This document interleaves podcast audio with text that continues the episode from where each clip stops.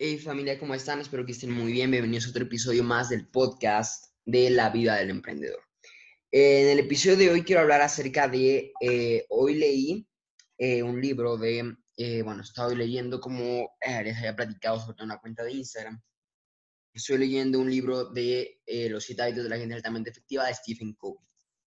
Es un libro, me gusta mucho, creo que está bastante, bastante bueno y tiene muchísima información de valor.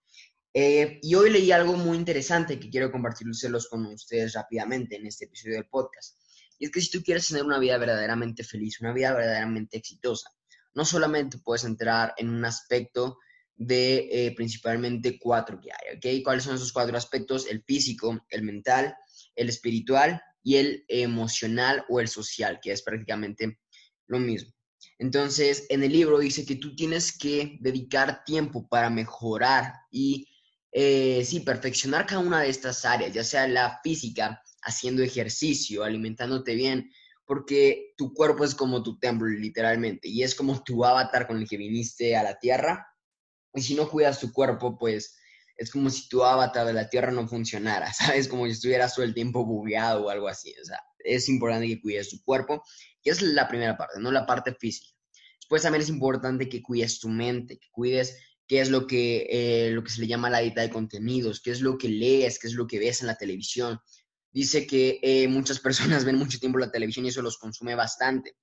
Es mucho mejor que leas, que escribas, que organices, que planees y así tu cerebro va a empezar a trabajar y estás fortaleciendo la parte mental. ¿Ok?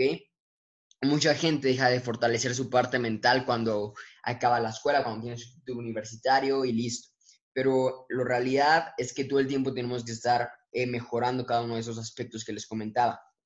Y el mental tú tienes que estar leyendo, tienes que estar organizándote, eh, tienes que escribir.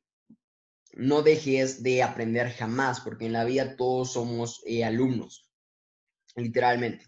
La vida es la mejor maestra. Posteriormente está la parte espiritual, esta la verdad me hace un, poco eh, comprenderla más, o que tengo que aprender a comprender más esta parte de la espiritual, pero es básicamente estar en conjunto con los valores y con la armonía.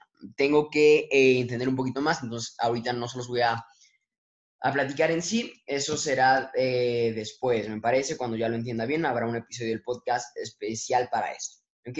Y posteriormente es la parte social y la emocional, que es simplemente saber controlar las emociones, eh, dar servicio a otras personas, que había una frase, a ver, voy a ver si la encuentro en ese momento, que quiero que es la frase con la que quiero que se queden. Y es, a ver, estoy buscando acá directo desde el libro, em, porque es una frase que me gustó muchísimo, acá está. Eh, la frase es de N. Eldon Tanner. Y eh, la frase que dice es, el servicio es la renta que pagamos por el privilegio de vivir en esta tierra el servicio, es la renta que pagamos por el privilegio de vivir en esta tierra. Es una de las mejores frases, está en este libro en la página 337. De verdad, eh, yo creo que es, eh, hay una frase que también me gusta mucho y es que el que no vive para servir no sirve para vivir. Entonces tienes que estar todo el tiempo sirviendo a las personas. Y bien, nada más quiero concluir este podcast diciéndote que tienes que estar equilibrado tanto la parte física, mental, emocional y espiritual. ¿Ok? Yo antes, la verdad, eh, estaba todo el tiempo en el trabajo, estaba todo el tiempo aprendiendo y no me daba tiempo estar en los otros ámbitos. Pero poco a poco, y esta cuarentena me ayudó mucho a equilibrar un poco más mi vida y créeme que es algo increíble. Entonces te lo recomiendo al 100%. Te mando un saludo y nos vemos en el episodio del día martes donde hablaremos acerca de las lecciones del mes de junio.